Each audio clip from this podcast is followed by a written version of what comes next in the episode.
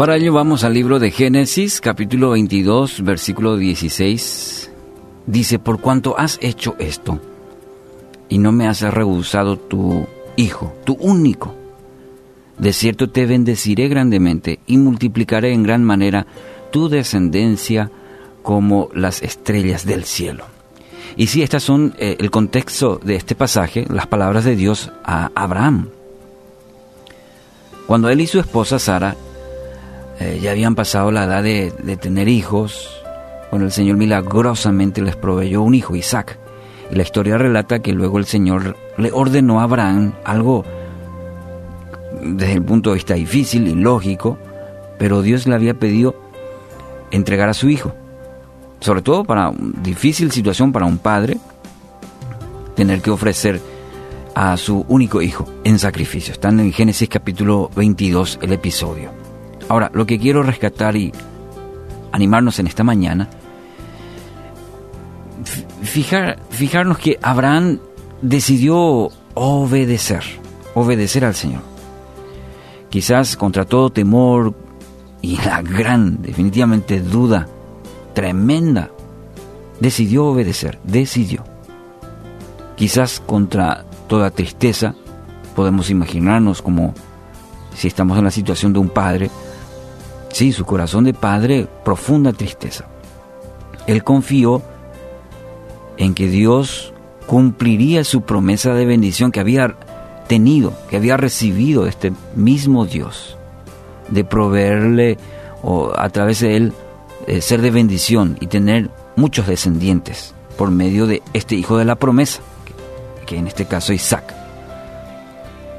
Aunque el momento que estaba pasando, y este es el escenario lo cual quiero compartir, compartir contigo, el escenario, el momento que estaba pasando Abraham era incomprensible por donde se lo mire. Abraham confió. Abraham confió absolutamente en Dios. Si como seres humanos podemos decir, ¿habrá luchado? Definitivamente habrá luchado contra ese deseo de aferrarse o de decir, pero estas cosas no están bien, pero confió. En este escenario incomprensible, confió. Y debido a su obediencia confiada, Dios lo bendijo tal como lo había prometido. Obediencia confiada. Muchas veces Dios obra de manera similar en nuestras vidas. Puede que le esté pidiendo que le entregue algo que usted no está entendiendo. Estamos pasando por momentos, sí, que no entendemos.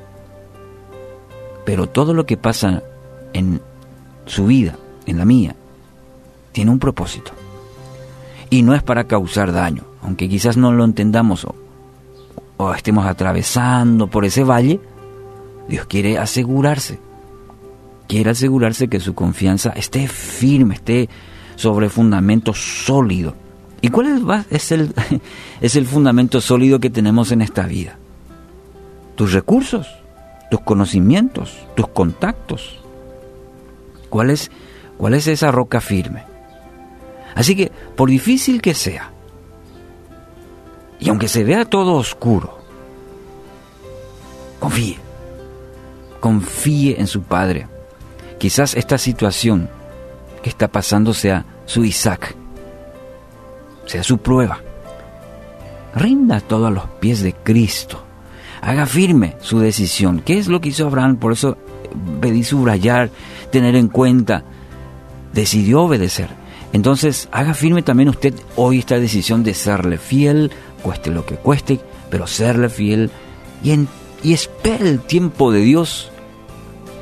Los tiempos de Dios son distintos. Sus pensamientos son más altos que los nuestros. Pero espera el tiempo de Dios que su bendición vendrá. Dice una frase, si ora, Dios oye. Si espera, Dios prepara. Y si cree, Dios cumple. Y eso anhelo para tu vida. Si oras a Dios, Él está oyendo. Si esperas en Él, Él está preparando. Y si crees, Dios va a cumplir. Hoy decidí obedecer confiadamente en tu Padre. Es la mejor decisión que puedes tomar.